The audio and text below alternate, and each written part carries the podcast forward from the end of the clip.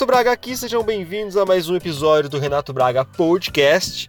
E hoje meu papo vai ser com o Rafael Bittencourt. O Rafael, ele tem praticamente 30 anos de experiência como artista. Ele é formado em composição musical e regência e veio aqui bater um papo conosco sobre o seu novo projeto.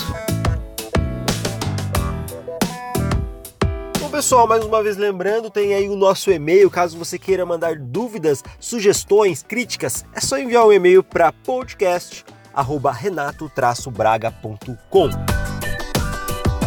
Bom, pessoal, sem mais delongas, bora lá pro talk.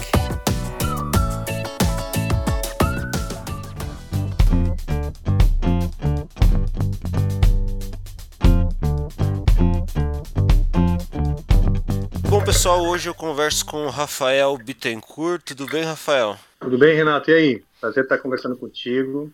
Isso, prazer é tudo meu. E está conosco também o Daniel Quintana. Tudo bem, Daniel? Tudo bem, tranquilo. Bom, Daniel, mentor em design estratégico, vai estar aqui conosco também. Bom, vamos lá então. O Rafael, você pode contar um pouco para nós sobre a, a, sua jornada, né? Como tudo começou uh, até que você se tornasse a pessoa que você se tornou hoje? Uh, bom, começou com uma paixão muito grande pela música, né? E pelo universo do entretenimento, né? não só a música, mas a música ligada ao entretenimento, música sendo feita para as pessoas, né? Porque eu sempre amei muito ouvir música, escutar música. Até hoje eu acho que é um dos maiores prazeres que eu tenho, né? E daí veio a vontade de criar músicas, né, de ser um compositor. E eu, então, fiquei aficionado com isso, né? Ganhei um violão, eu aprendi algumas músicas assim com a professora, e logo dos primeiros acordes eu já comecei a riscar as minhas próprias músicas com poucos acordes, né? Então eu sempre tive essa, essa, essa paixão. Muito cedo, uh, com 17 anos fui estudar nos Estados Unidos, finalizei o colegial lá, lá eu entrei num universo assim do, da preparação musical mais séria, né? Mesmo que eram no, no, no, dentro do colegial, tinham crianças lá que estudavam música desde criança para tocar na banda da, da, própria escola, e aquilo era muito mais um hábito do que um sonho de ser músico. E eles eram grandes músicos, né? Eram jovens que tocavam trompete, flauta, é, clarinete e tal, mas que faziam muito bem aquilo, né? um padrão que eu conhecia aqui no Brasil, era um, eu já olhava aqueles caras como grandes músicos. E eram jovens que nem queriam ser músicos, eles achavam aquilo um fardo que eles tinham carregado pela vida inteira, pela infância inteira, e eles estavam loucos para se libertar daquele fardo, né? E aí eu percebi, e eu tinha muitos amigos que gostavam de rock e tal, aí eu percebi que a relação com a música podia ser muito, bem, muito diferente, né? E passei a dar importância para as diferentes visões, né? Lá nos Estados Unidos eu aprendi a valorizar a música brasileira, muito por conta da saudade, porque a música brasileira me remetia, né? A família me remetia, me remetia à minha terra. Voltando para o Brasil, entrei, ingressei à faculdade de música. E aí, mais ainda, eu tinha colegas violinistas de, de, de orquestra, caras que gravavam com dupla evangélica, e desculpa, grupo sertaneja, outros tocavam na igreja evangélica. Então eu tinha a, a, aquela minha roda de amigos amantes de heavy metal se ampliou, né? E ficou mais variada. Eu estava estudando regência, então tinha uh, outros caras que queriam ser regentes de todo tipo de, de estilo e, e alternativas e comecei a ver a carreira musical como uma coisa muito mais ampla do que eu imaginava, né? E a paixão sempre foi me guiando, ou seja, eu sempre vi muitas perspectivas dentro do universo musical que não só o que eu acabei construindo, que é uh, uma banda de heavy metal com sucesso internacional. Claro que é o sonho de muita gente, mas eu tinha muitas expectativas muito menores que já me satisfariam, né? Eu sempre gostei muito de trilha, trilha para teatro, trilha para filme, sempre gostei de ensinar, de aprender, de pesquisar né, de estar em contato com o universo musical mais amplo do que só a minha necessidade profissional, que é riff de guitarra, solo de guitarra e etc. Né? Uh, e com isso, o tempo foi passando, a carreira foi se consolidando, graças a Deus. Tivemos logo, logo de cara, tive a sorte de formar a banda Angra com músicos incríveis, né? A, ba a banda é... Angra foi a primeira banda tua ou você já teve algumas outras bandas? Não, tive outras bandas, mas ela nenhuma nenhuma chegou a se profissionalizar, assim, né? De, de, de gerar receita e ter uma estrutura, ter uma equipe. Nunca nenhuma dessas havia chegado nesse nesse nível de êxito, né? E hoje eu percebo o quanto a carreira musical ela ela precisa ser bem estruturada para ter o tal do êxito, né? E acho que aqui no Brasil a gente tem uma visão ainda muito artística da, da carreira e pouco gerencial, né? Pouco de, de gestão mesmo, ou estrutural, né? Uh, a, a, falta de esperança também dos músicos do Brasil, né? Eles já, já, já começam a carreira com uma crença de que aquilo é muito difícil, que aquilo não vai dar certo, então, eles acabam se contentando né, em, em, enxergar aquilo como uma espécie de hobby, ou seja, eles querem, eles lutam bravamente para conseguir, mas lá no fundo existe uma crença de que, que é uma loteria muito incerta né, o sucesso na carreira, quando na verdade são uma espécie de checklist, uma espécie de, de lista de, de, de, de itens necessários para você conseguir uh, esse êxito, para você, pelo menos, estar na trilha certa, né, no caminho certo. O, o que vai acontecer com essa, com essa trilha é complicado, porque realmente você incide, está tá criando arte e incide também na, na, na, expectativa das pessoas em receber essa arte. Né? Você pode estudar as demandas, por exemplo, de mercado e enxergar, e, e enxergar que o que mais contenta a demanda, o que mais contenta o consumidor, não é exatamente o que vai ter, ter contentar, ou seja, o cara que produz arte, ele também está produzindo para si, ele também consome a própria arte, ele é um cara que, que precisa se autorrealizar com o produto. E isso torna um pouco mais difícil, delicado, né? Porque você tem um filtro muito grande, o próprio artista passa um filtro muito grande no produto, né? E, e, e acaba delimitando também o, o público, né? O público para quem vai distribuir isso. E esse é o grande segredo, você tem que abrir a gama de, de da, da, lista de, de, de, coisas que te contentariam, primeiro de tudo, e aí a, a, a, afinar isso com um público consumidor, consumidor X, né? Se você bota um filtro muito grande em você e um filtro maior ainda no público, é bem difícil você passar de 15 cópias que você vai distribuir para os seus amigos, distribuir para os seus amigos, né? Então, essa, essa mentalidade, a primeira coisa, é importante. Tive essa sorte de, de, de, iniciar a banda já com um pessoal muito competente, a gente tinha empresário no Brasil, eh, empresário fora do Brasil, gravadoras interessadas, e aí, então, logo nós, uh, uh, não tão logo, porque a gente era muito jovem, muito imaturo, né? Mas aos poucos fomos aprendendo sobre a edição das músicas, sobre a, o sistema de royalties, o sistema de como os tipos de contrato que se faz com gravadoras, os tipos de relação músico com o público, todos os outros é, personagens da engrenagem no mercado musical, do mundo do entretenimento e por aí vai. É, então essa paixão passou a virar uma profissão, né? A paixão virou profissão e eu com isso eu também tive o privilégio de poder alinhar minha autorrealização com o êxito e o sucesso.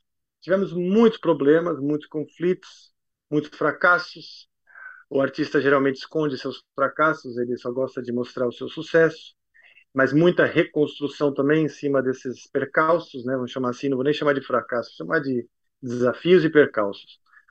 É, e então a gente uh, foi indo. Hoje já se faz 28 anos desde esse começo. E a minha visão já é muito diferente do que eu tinha, né? Ou seja, é, eu me preparei para ser um artista, me preparei para ser um músico, mas a vida me transformou num músico que também entende um pouco de gestão de o que eu chamo hoje uh, de empreendimento artístico, né? Aquele empreendimento que mistura gestão com produção de arte, produção de matriz criativa. Legal, cara. Acho que já, já entra basicamente no meu, na próxima pergunta aí que eu ia falar para você, que aí, onde que a partir de qual momento que surgiu esse trabalho com a inovação. Então tudo isso a partir da sua, da, das experiências que você teve né, com a banda, como músico, com o business que foi crescendo aí de acordo com, com o seu projeto, é isso? Exato. Aí assim, é, nesses anos todos, o, uma coisa que eu percebi que é o mais difícil, né, é gerir dentro de um empreendimento artístico é, são as relações humanas. Por quê? Os diretores, vamos dizer, né, os grandes mentores do negócio, eles são o próprio produto. Então você imagina uma reunião de diretores numa empresa discutindo um produto, sendo que no caso de uma banda, esses diretores estão discutindo suas próprias vidas, seus próprios caminhos, suas autorrealizações ou a própria imagem, né, diretamente ligada ao produto. Então é, é bastante complicado. A outra coisa que nós uh, acabamos criando um sistema de gestão que foi natural, que foi acontecendo, né? Ninguém estudou gestão lá antes de começar a banda, que foi uma gestão bastante democrática, bastante liberal, né? E, e isso complicou de certa forma, eu acho que alguns resultados, gerando também problemas, né? Uh, especialmente o fato de que as pessoas não estavam ali é, preparadas para gerir, elas estavam preparadas para criar o tal do produto, preparadas para criar, para usar sua matriz criativa, mas sem muito conhecimento sobre uh, direção, né? sobre como caminhar juntos em termos de empresa. E aí eu tive vários empresários que, alguns melhores do que outros, porém, nenhum eu senti que me representava, ou que representava o que eu chamo de o ideal da empresa, o ideal da banda. A banda tem um conceito, ela vende esse conceito artisticamente, a gente fala sobre os anjos, a gente fala sobre o espírito, a gente fala sobre a vida, uma, uma consciência elevada, sobre o perdão, sobre uma série de coisas que a gente não praticava na relação entre os líderes da banda e, e toda a órbita de parceiros ao redor, né? Então, isso é muita reclamação né, no universo humano, de, de, de desentendimentos, etc., que não representavam as coisas que estavam escritas nas letras. E aos poucos eu fui percebendo que eu não era representado, porque as letras eu escrevo a maioria, é, hoje praticamente 100% delas, e, e, eu não me via representado na gestão, na maneira que a banda, né, a banda passa a ser um organismo vivo, com vida, né, com vida própria mesmo, independente, e, e o conceito, as ideias originais da banda acabam, acabam ficando muito dispare, né, dessa direção. E isso sempre, sempre, sempre me descontentou. Uh, isso dá, então eu passei a querer é, entender um pouco mais desse universo. A segunda coisa é que eu sempre é, é, trouxe para mim mesmo uma certa responsabilidade, um sentimento meio heróico, né? De, de continuar a banda mesmo depois de percalços, como eu disse, né? As, durante esses percalços, nós perdemos é, marujos, perdemos capitães, perdemos é, marinheiros, vamos dizer, né? Imaginando, fazendo aí um, uma, uma, analogia com um navio, né?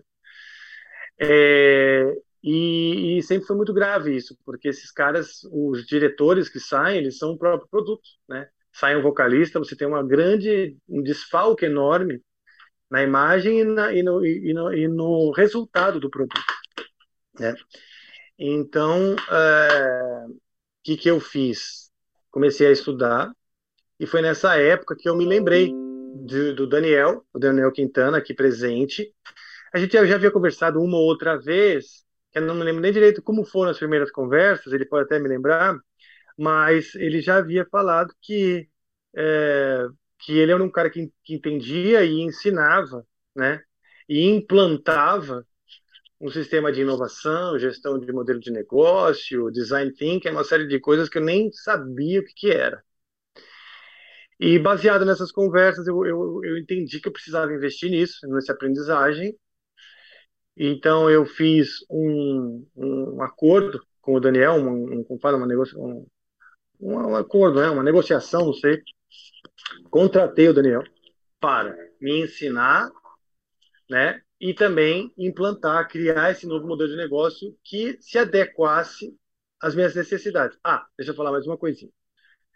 É, um dos maiores problemas é que esse sentido heróico que eu tive de, de sempre querer continuar conforme os desfalques, e o último grande desfalque foi a saída do Kiko Loureiro, um parceiro meu desde o começo, um cara que, man, que conhece sim de, de desenho de negócio, conhece sim de modelos de negócio, mas que na maioria das vezes implantou mais para si, né? E que para os próprios negócios, né? E também porque é muito difícil, como eu falei, é implantar num, num, num, num, num grupo, né?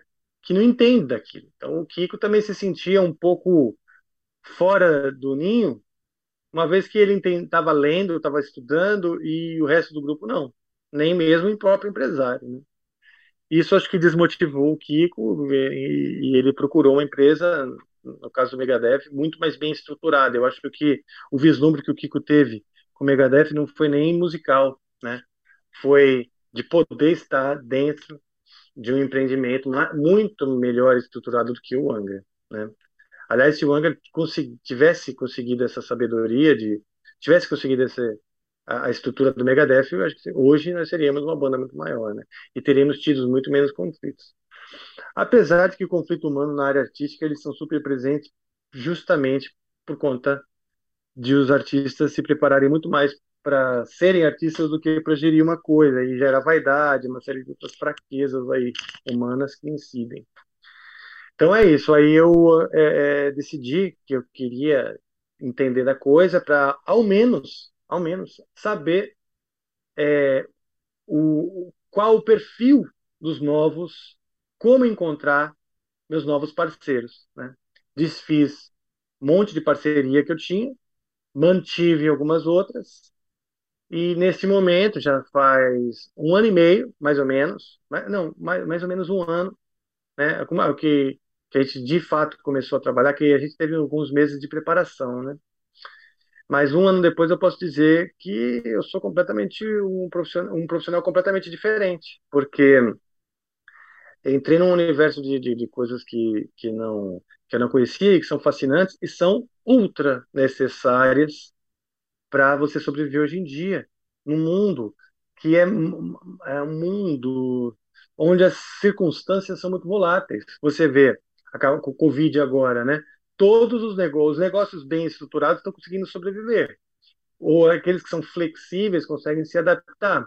Os, os negócios muito engessados ou os negócios que não estavam muito bem estruturados no seu alicerce, eles estão caindo. É uma prova de fogo essa recessão mesmo que, que a gente tem para todos os negócios. E também aproveitamos essa época aí de, de, de quarentena, etc., para focar bastante e intensificar os trabalhos de, de implantação e estruturação desse novo modelo de negócio.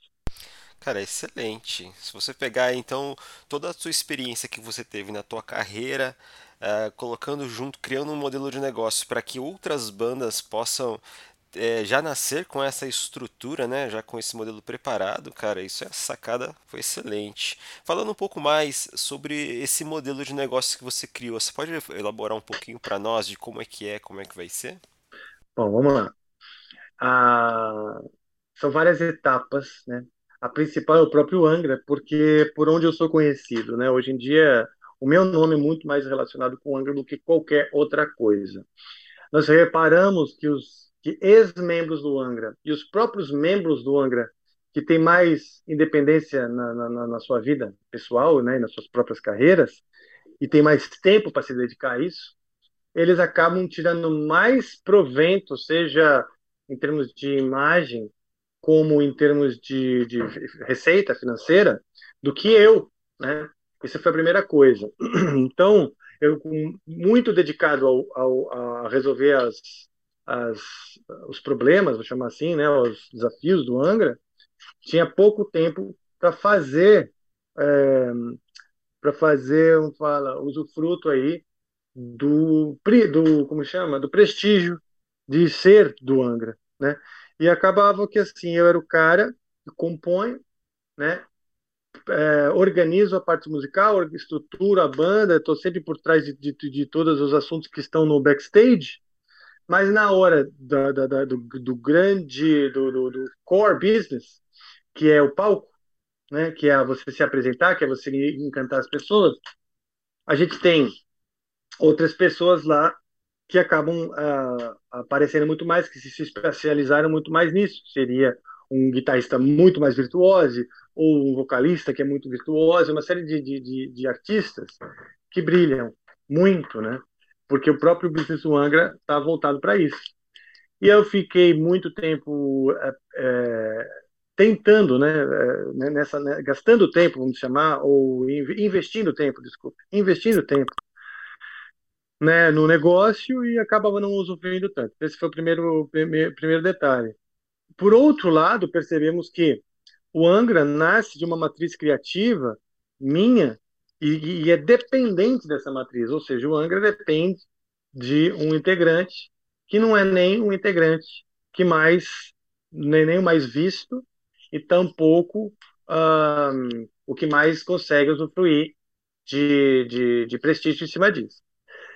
E nós percebemos, mas se essa matriz criativa, é se o Angra depende dessa matriz criativa, então vamos entender essa matriz criativa. Aí nós começamos a estudar os tipos de fluxos que eu poderia uh, gerar, né?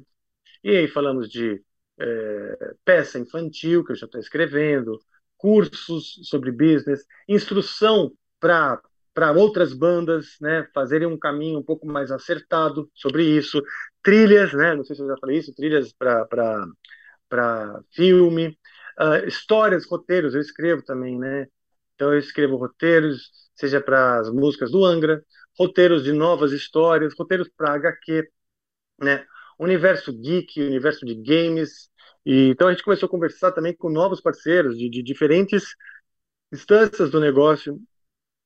É, e aí começamos a avaliar todos esses, os tipos de produto que poderiam sair dessa mesma matriz criativa. Aí nós entendemos que o guarda-chuva maior, né, que o Angra faria parte de, faz parte de um guarda-chuva maior, que é o Rafael Bittencourt, né? E então nós começamos a estudar isso, estudar bastante como que o Angra se encaixa nisso e como que o Angra pode, o Rafael pode então passar também a, a, a monetizar do prestígio e do, e, e, do, e do legado já feito né, pelo Angra. Uh, e entendemos que para começar haveria que desenhar um site, né, um site que polarizasse tudo isso, que polarizasse as, a, as operações, né, e que mostrasse.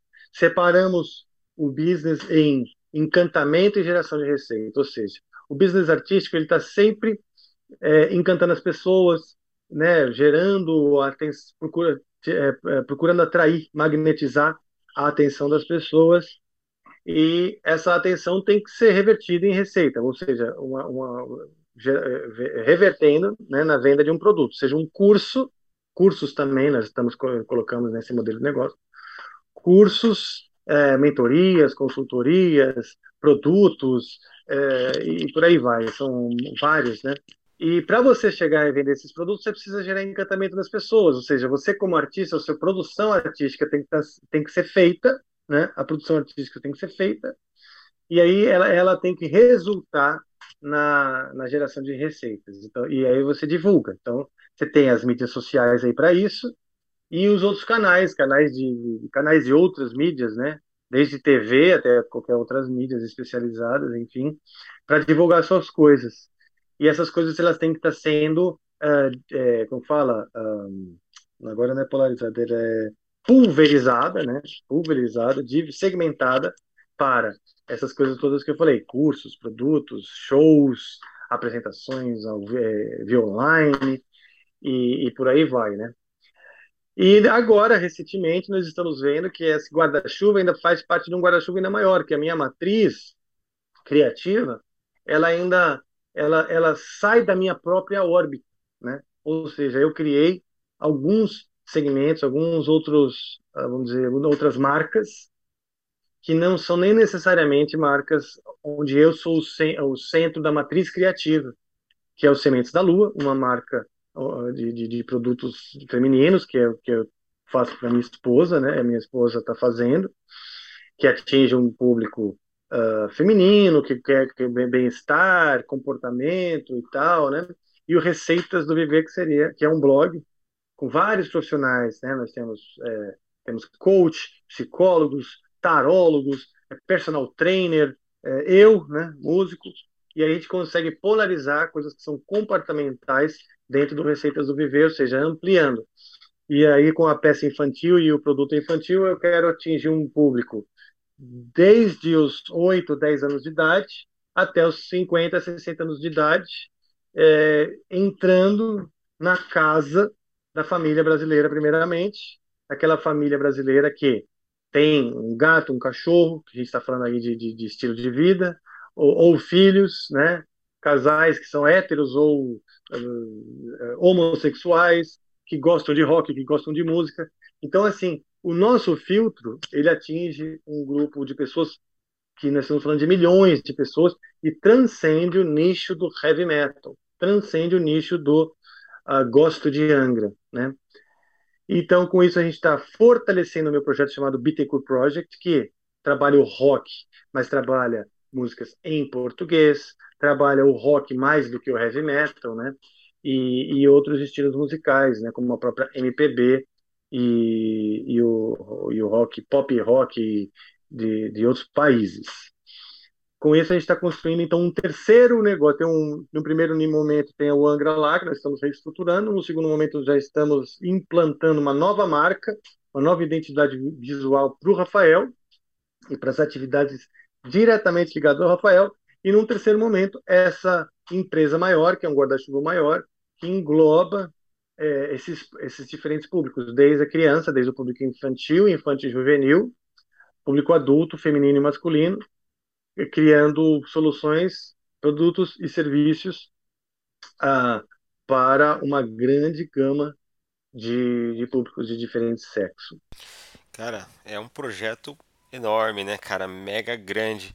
Uma curiosidade que surgiu aqui é, ouvir um pouco do Daniel como é que foi essa concepção junto com o Rafael, né, né todo, em todo esse brainstorm, toda essa criação até vocês chegarem aí né, né, em todos esses produtos finais que vocês apresentaram aqui.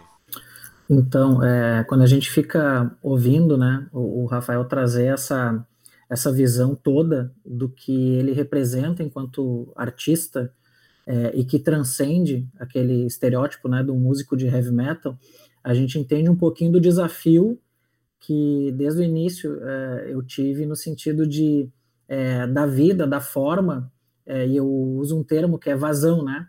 Da vazão para toda a criatividade que ele tem, para toda essa matriz criativa, uh, em algo que fosse tangível. Então, basicamente, o início de tudo foi compreender o que a gente chama de, de essência, né? Então, assim, tentar colocar no papel qual é a essência desse artista que transcende o músico. E lá no início, né, quando a gente começou a trabalhar, a gente usou um conjunto muito robusto de técnicas que são consagradas no mundo corporativo no âmbito da inovação, e uma delas é, pôde colocar uma espécie de missão, visão e valores, né, adaptada, claro, é, para esse personal branding né, do, do Rafael, para o Rafael enquanto produto, enquanto marca, enquanto marca mãe. E, isso tudo começa com propósito. Então, assim, esse propósito dele enquanto artista de ser um agente de transformação da realidade. E a gente também precisava entregar para o público é, o processo com o qual ele faria isso, né? E, e, o processo dele é por meio de uma inteligência criativa, que ele considera, então, uma, uma inteligência criativa lapidada e uma visão particular de mundo. E nesse sentido, esse modelo, né, que tem essa essência, esse propósito de ser um agente de transformação da realidade, por meio de uma inteligência criativa e uma visão particular de mundo, isso resulta então em produção de conteúdo, resulta em músicas, em educação e produtos e serviços que impactam a vida das pessoas. Então, essa é a espécie de é, esse é o posicionamento estratégico dessa dessa marca mãe. E o desafio foi justamente esse, dar vazão, porque fazendo uma analogia aqui, ele enquanto artista, é como se fosse uma, uma Unilever, enfim, ele tem muitas marcas né, é, abaixo dele e muitas delas já com vida própria né, e com uma dimensão que até transcende publicamente a própria, própria força do nome dele, que é o caso do Angra, por exemplo. E a ideia aqui era justamente organizar esse portfólio é, de diferenciais competitivos que ele tem enquanto artista. Então, são nomenclaturas muito comuns no, no, no âmbito da inovação corporativa, e que são atípicos até para o meio musical. Então, assim, o próprio movimento do, do, do Rafa em trabalhar essa nova abordagem, ela é atípica no meio dele. Então, assim, quando nós nos conhecemos e começamos a falar sobre possibilidades, eu apresentei para ele alguns, alguns trabalhos que eu já havia feito no âmbito do personal branding, e, e ele viu essa conexão né, em, em um meio que explora pouco isso. E quando a gente vê esse tipo de exploração no meio musical, ele é muito nichado. Então, por exemplo, o, o, o, Kiko, né? O Kiko ele é um músico, é um instrumentista que ele explora muito o branding dele, a marca dele, mas é, enquanto um músico. Então, é, é nichado, é, é, mais simples o modelo de negócio e, portanto, mais é, forte no âmbito da comunicação. É mais fácil eu comunicar um produto do que eu comunicar né, 30 é, extensões de marca. Então, o desafio com o Rafa é muito grande, porque a matriz criativa dele é gigantesca. E, e de fato, esses produtos, eles muitos já têm vida e outros ainda estão por nascer. O projeto que a gente modelou, então, dá forma para esses que, em um primeiro momento, então, foram escolhidos, né, para integrar esse, esse novo modelo de negócio. E conforme ele citou aí, a gente né, tem é, a estrutura do modelo de negócio dele hoje, né, que vai é, ser publicizada aí daqui a alguns, alguns dias, né, é, ele trabalha com uma ideia de produtos e serviços divididos entre o que a gente chama de performance, né, a própria loja online dele, os cursos, o band coaching com destaque, né? E a questão das trilhas sonoras. E dentro de performance é onde nós organizamos todo o portfólio é, de performance, onde entra o Angra, é, o Bittencourt Project, é, entra o show solo, né? Que ele também faz, palestras, que é um segmento que ele ainda vai explorar, né? Workshops e demonstrações de equipamentos. Então, assim, isso tudo dentro de performance. Resumidamente, o modelo de negócio dele organizou a proposta de valor, né, colocou todos esses entregáveis dentro de uma gestão de portfólio, é, com uma matriz também de parceiros estratégicos para poder dar vazão né, é, para essa, todas essas vertentes criativas aí, e atendendo uh, públicos-alvo que ele não atendia até então, como, por exemplo, o segmento corporativo, universitário, através desses, dessa riqueza imensa que ele tem de ensinamentos é, que estão né, atrelados à experiência profissional e de vida dele. Então, ele tem muito a dizer acerca de vários temas, né, de gestão de pessoas, gestão de conflitos, é, a própria inovação, né, porque ele está pro protagonizando um movimento muito radical, disruptivo, até eu diria, para o meio dele, né? Então, basicamente é isso, essa é a estrutura do, do modelo de negócio desenhado. Cara, muito legal essa, essa ideia que vocês tiveram, essa sacada de transcender o palco, né? De trazer essa experiência para as pessoas em outras dimensões, né? Igual você falou, no meio corporativo, no meio universitário, porque é, é ali onde as pessoas realmente querem evoluir, né? Querem crescer, querem ouvir, absorver e aproveitar essa experiência, esses, é, todo esse, esse tempo que ele teve, né? Toda essa trajetória. Acho que cada história. Uh, cada exemplo que ele dá, isso é realmente significativo para as pessoas. É, me chamou muita atenção essa parte de palestras, né? Você falou do meio corporativo do meio universitário. Já tem mais ou menos a, a uma base do, do, de como vai ser elaborado, como vai ser feita essa abordagem? Bom, uh, principalmente essas que o próprio Daniel já fez alguma referência, que é gestão de conflito, né? gestão do fracasso, gestão da, de, da, dos, dos, percalços, né, eu chamaria, uh, gestão de equipe de alta performance e especialmente essa coisa assim de, de, de coordenar equipes, tá? Porque hum, hoje eu vejo muitas palestras motivacionais e as pessoas todas querendo ser líderes, né, querendo ser bem-sucedidas e lutando de certa forma sozinha. E o sucesso de uma banda é justamente o resultado de um grupo, né? E, e essa coesão, né, de todos, cada um com seus atributos, cada um com seus talentos, uh, batalhando por um uh, por um propósito comum, eu acho que é o que transformou as grandes corporações, né? E, e, eu acho que é o que transforma o mundo, né? O mundo, as grandes revoluções todas foram feitas, claro, com cabeças de líderes, mas sempre com engajamento do, do, das pessoas, né? E, e eu acho que as próximas, nesse século, a gente vai ter muita mudança aí, né? Estamos enfrentando essa da, na, na, área da, da saúde, da, da uh, saúde pública e tal, e, e as pessoas todas também entendendo, né, na, na revolução da, da, da era da comunicação, desde que veio a internet, os celulares e tal, a gente tem acesso a muita informação, né?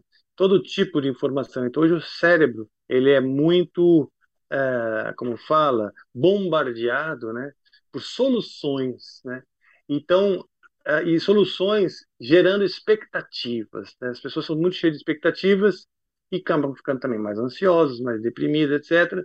E o sucesso mesmo, ele é visto ainda de maneira muito errada, ou seja, o sucesso ainda é muito ligado a um cargo de respeito e dinheiro, né?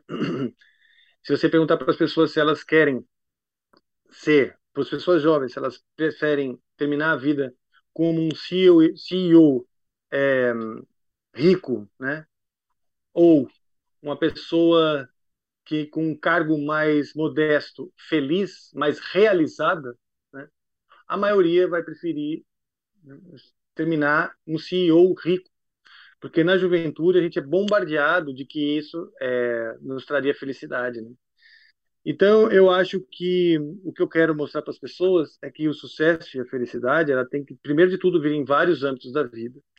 E para você transformar o seu negócio numa realização pessoal, você tem alguns caminhos, né?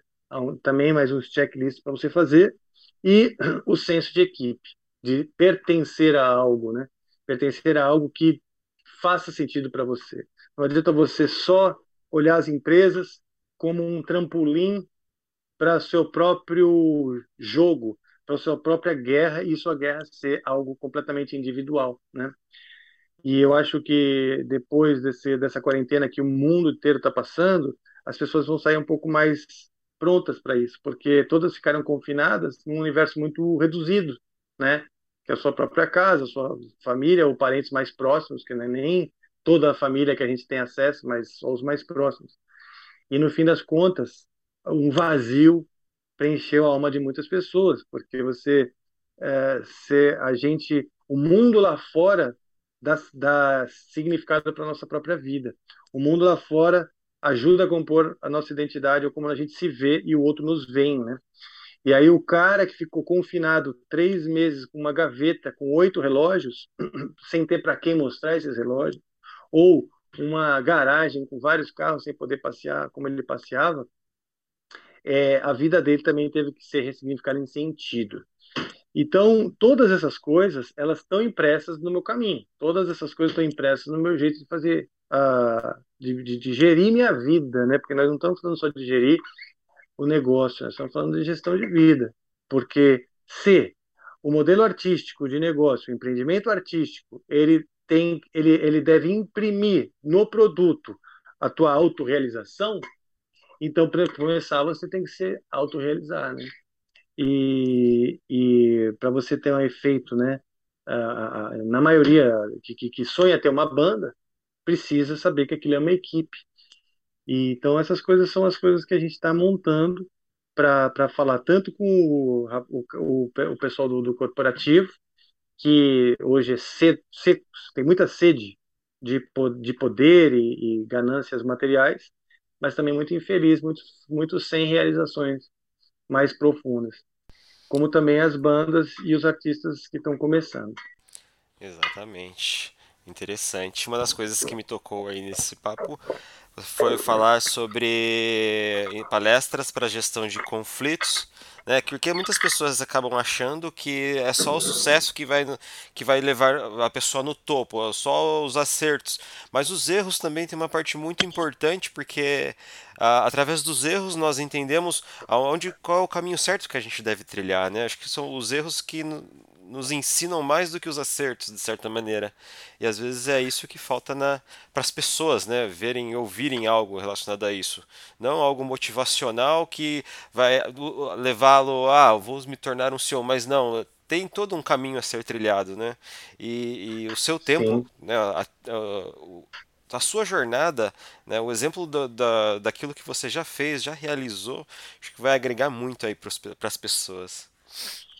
Eu assim eu espero, né? Não, Hoje ser. mesmo eu estava lendo que a NASA, o processo de seleção, né, quando vai mandar o pessoal para o espaço, para essas missões complicadas, né, eles, no processo de seleção, eles excluem aqueles profissionais que sempre tiveram sucesso na vida, que nunca passaram por um conflito, por uma reconstrução, porque o nível, né, de, de, de inteligência emocional que, que é exigido no, em qualquer problema, em qualquer confronto com a expectativa, em qualquer. Uh, eu vou usar uma palavra aí que, que, eu gosto de usar, que é percalço. Né? Os percalços do espaço eles estão sempre colocando a tua vida em risco. Né? É, então, o tipo de inteligência que a gente precisa é daquele que tem uma mente flexível e que sabe lidar com o, com, uh, com o problema, sabe lidar com uh, eu não gosto de falar tanto problema ou fracasso, mas assim, é, com, a, com, a, frustração da sua própria expectativa. Porque não adianta você falar, putz, eu vou passear pelo espaço, quem não quem nunca sonhou com isso? Nossa, eu sou um privilegiado, poucas pessoas tiveram esse, é, esse prazer e tal. Muito romântico. Mas se você vibra nisso, na hora que você tem um problema, aquela, aquela expectativa toda, aquele romantismo é destruído imediatamente. Então, essa visão romântica, ela entre uma visão romântica e uma visão uh, pessimista, né? Entre o otimismo e o pessimismo, existe o realista, aquele que sabe que a realidade é dura, que haverão problemas e já tem na, na sua bagagem um arsenal para lidar com isso. Exato, né? A resiliência ela é compilada em nós através dos conflitos que nós enfrentamos, né? Nós passamos pelas dificuldades, né? Exatamente. É, falando um pouco sobre trilha sonora, né? Você citou aí, falou que você também trabalha com trilha sonora. Você pode falar um pouquinho sobre, sobre esse trabalho? Cara, esse é um trabalho que eu estou, uma frente que eu estou abrindo agora, né? Eu sempre quis fazer. Eu já trabalhei, fiz trilha para circo, né, para peças de amigos meus, coisas assim próximas, né. Até arranjo para casamento de, de, de, familiar eu já fiz. Agora, eu estou abrindo essa frente como uma, uma linha mesmo de, de, produção, uma linha de produtos nova que, que vai que, que, que, eu, que eu quero que me traga realização, ou seja, eu tenho uma expectativa romântica e positiva sobre isso mas também eu sei que é um campo já muito consolidado para vários outros artistas e que, que eu tenho muito para aprender. Uh, mas eu tenho experiência suficiente, né, formado em composição e regência e já passei por estúdios aí do mundo inteiro para trabalhando com, com produtores que estão sempre procurando excelência, né? É, eu imagino e com a minha rede de contatos, que eu tenho contatos também com outros produtores do mundo inteiro, eu tenho, eu tenho condições e, e expertise e estrutura para entregar trilhas tanto para filmes de cinema, novela, peça de teatro, o que for, é, é, com, com bastante excelência, isso que eu imagino. Então, eu acho que é um dos produtos mais arriscados agora, porque eu já não vejo tempo para dar conta do, do, que eu já estou fazendo, do que eu já estou me propondo. Então, essa nova frente, com certeza, ela, ela vou ter que disponibilizar de mais tempo para isso. Mas, é como eu disse, mais um desafio, porque eu, eu sou muito motivado pelos desafios. Aí, nesse caso, vai ser feito por você mesmo. Eu e, uma, e toda uma rede de conexões de parceiros que eu tenho. Ah, legal. Uma é. das perguntas que eu queria fazer também, que se isso existisse em 2001, seria perfeito, excelente. Em 2001 eu tinha uma banda Bem no começo ali, quando vocês lançaram a, a Rebirth, se não me engano. E uhum. a gente entrou uma banda e tal, a gente teve uma série de confusões e acabou não dando certo. Mas se nós tivéssemos esse trabalho de coaching de bandas, você pode falar um pouquinho sobre isso para nós? Vamos lá. Primeiro de tudo, o coaching de bandas eu estou colocando em três uh, níveis principais, vai, três segmentos principais, que seria um curso online para qualquer pessoa comprar, não vai ser muito caro, a gente vai dividir em várias vezes e tal, com o conhecimento básico que cara precisa para implantar ele mesmo, né, algumas mudanças na banda dele. Uh, um grupo de mentoria, então nós faremos turmas de, de mentorandos aí, os caras que as bandas, né, ou pelo menos alguns representantes dessas bandas que vão uh, ouvir, né, as minhas palestras online, como se fossem webinários, né, e algumas até presenciais, em, em teatro, eventualmente. E uma que seria mais específica, seria o desenho do modelo de negócio uh, individualizado para um artista, a gente chama de band coach, mas é, a gente está também desenhando um produto para artistas em geral, né? E, e então esse é bem individualizado, a pessoa contrata e aí eu passo a ser o consultor mesmo dela para a implantação do modelo de negócio dela. Então tem, tem, tem esses três modelos, né? Basicamente, o que, que a gente quer fazer? Quer criar uh, primeiro de tudo, ela entender que aquilo é, é, é, um, é, um, é uma implantação de um negócio, ou seja, um empreendimento, né? Deixa de ser só o hobby dela. Quais são as dificuldades, né? Para a banda. Então, se você vai passar para um outro nível, você quer realmente transformar aquilo em algo sério, às vezes você tem um integrante da sua banda que você gosta muito, você é amigo dele de infância, mas ele não tem tempo, ele tem outro trabalho, o pai não gosta que ele seja músico, uma série de outras coisas, e o comprometimento daquele cara não é o mesmo que o seu ou de alguns lá, certo? Essa é a primeira coisa. Você vai ter que fazer uma escolha muito difícil, que você precisa de um time comprometido, um time que está decidido a fazer daquilo um negócio. Você não começa um negócio a, achando que aquilo é só um hobby, né? Gastando tempo naquilo. Você não começa uma pizzaria é, porque você tem um grande sonho de fazer uma pizzaria delivery e seu pai sustenta esse sonho para você e você tem um outro trabalho para você poder sustentar, né, com os teus amigos, uh, o sonho de, de, fazer uma pizzaria delivery, entendeu? Se você começa uma pizzaria delivery, você chama para fazer, você chama como parceiros, é, é mais importante ter um bom pizzaiolo do que um amigo ali contigo, né? É mais importante ter alguém que, que entende de finanças de, de, de caixa do que um, um cara que, que, que, que você goste né, de estar junto. Ou seja, as aptidões profissionais elas são importantes. Então, qual a lista de aptidões profissionais de todos? A gente vai fazer um checklist né, do que, que o cara tem, quais são os recursos humanos que eles têm e o que, que a banda precisa. A banda precisa, sim, da matriz de, de, de produção do, do, do, do criativa, não, trabalhar o produto do cara, né? Ah, eu quero fazer uma banda de power metal, eu quero fazer uma banda de reggae. Tá legal. Vamos então trabalhar para que a produção desse conteúdo aí de reggae ou power metal seja de excelência.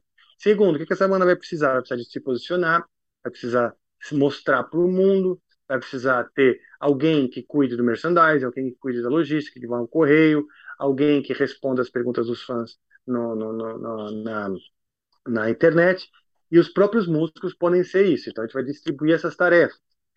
Tem que ter uma, a, todos lá tem que ter, entender da mesma maneira o, qual é o ecossistema ali de coisas, né, que, que precisam para funcionar.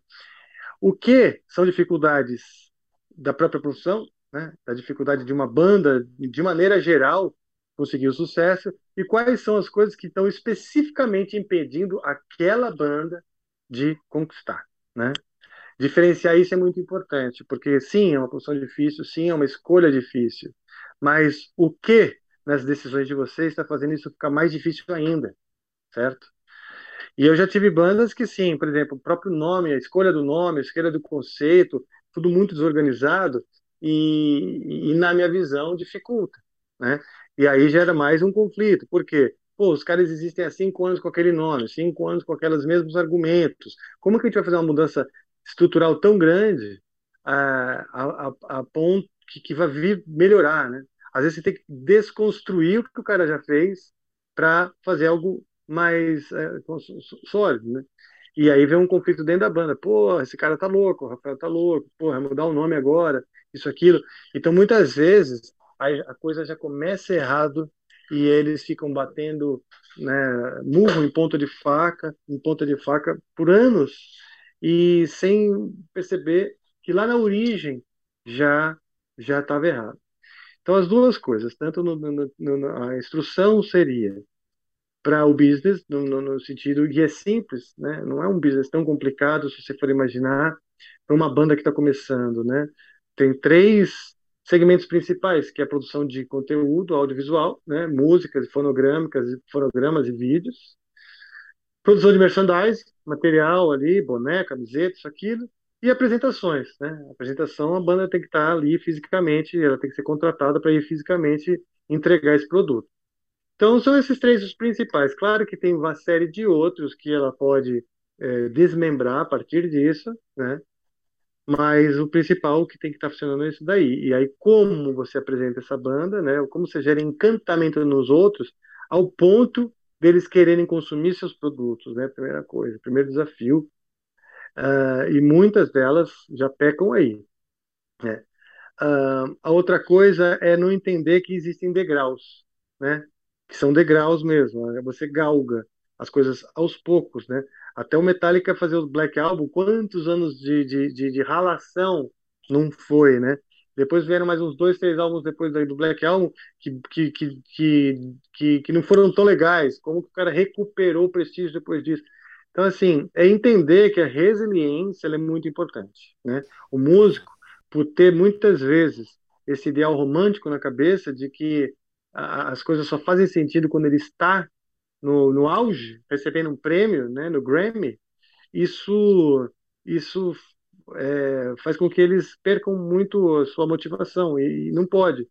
É importante gostar do processo, é importante gostar desta carreira, independente de, de do, do status que você tem naquele momento. Interessante, cara. Você não tem ideia do quanto isso é necessário para as bandas. Igual eu tinha comentado lá em 2001. Se nós tivéssemos essa estrutura, essa visão, talvez eu teria um outro rumo hoje, né? Então isso eu acho Sim. bem interessante, cara. Agora falando um pouco sobre o portal, né? De como é que vocês vão disponibilizar uh, todo, todo esse projeto. Como é que vai ser isso? Vai ser no, no, no seu próprio site? O Daniel pode falar melhor aí sobre isso daí. Então, é, a ideia é colocar no ar. A gente ainda está refinando a data exatamente, mas a princípio aí final de julho a gente vai estar tá divulgando esse, esse lançamento do site, né?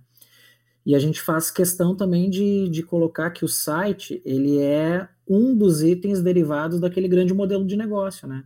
Então, assim, o, escopo de trabalho todo ele, ele começa com uma mentoria em design estratégico. Então, assim, esse abrir de horizontes né, para infinitas é, possibilidades em termos de matriz criativa, e a partir daí delimitar um primeiro estágio, né, onde a gente coloca é, na rua algumas, algumas frentes, algumas extensões de marca, vamos chamar assim. E então, assim, o primeiro produto da mentoria vira o modelo de negócio. Então, assim, foi, foi onde nós nos debruçamos primeiramente. Feito o modelo de negócio, nós identificamos algumas é, extensões de marca ou unidades de negócio dentro desse grande modelo de negócio. E a primeira delas foi a identidade visual. Então, assim, o personal branding foi já um resultado de uma de um primeiro entregável desse modelo de negócio. Uh, partindo então para o terceiro momento, a gente tem outros entregáveis. O site se torna um deles. E o site é um item importante dentro do modelo de negócio, porque ele é uma espécie de hub. Então, assim, ele, ele, ele traz à tona, ele conecta é, todos os outros serviços. E, e a ideia de desenho do site foi diferente do atual site, foi dar vazão para todos esses itens que a gente desenhou e de uma maneira muito acessível para os seus públicos-alvo. Então, a gente considerou muito os novos segmentos de clientes é, que o Rafael vai passar a, a, trabalhar, né? E também a forma como eles têm que, que eles precisam é, é, facilmente acessar esses conteúdos, esses produtos e fazer essas contratações, né? Desses produtos aí. Então, é, a gente pensou muito nisso, que seja um portal, é, um site é, que traga muito facilmente a visualização dessa, matriz criativa, desse artista é, que tem diversas frentes de atuação e como que eu, enquanto cliente, seja do segmento corporativo, seja de uma universidade, é, seja um aspirante a, a um músico com a minha banda, ou seja, ou um estudioso, alguém que quer, enfim, é, que tem a guitarra como hobby, ou o canto, enfim, eu quero aprender né, da matriz criativa musical diretamente com, com, um artista que tem o legado é, que o Rafael tem, é, como que eu acesso isso facilmente. Então a gente pensou muito nisso na hora de desenhar o site, e o próprio menu do site, né, ele representa o modelo de negócio do site. Então a gente encontra facilmente todos esses produtos é, e claro, né, lembrando que a, a essência é, é, é, o encantamento, né? É, é, mudar a vida das pessoas, é impactar positivamente a vida das pessoas com encantamento. O que o site faz é tornar claro o acesso a todos esses é, serviços e produtos que o Rafael passa a oferecer.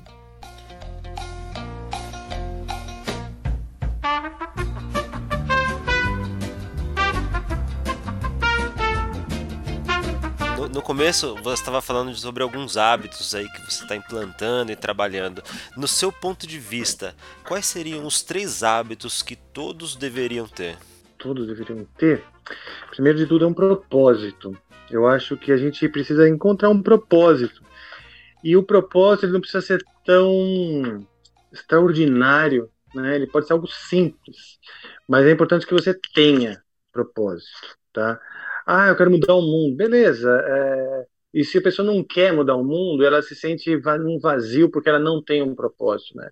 Então, ela nem que ela tenha bem claro que ela não quer ter propósito algum na vida, isso já é um propósito, sabe?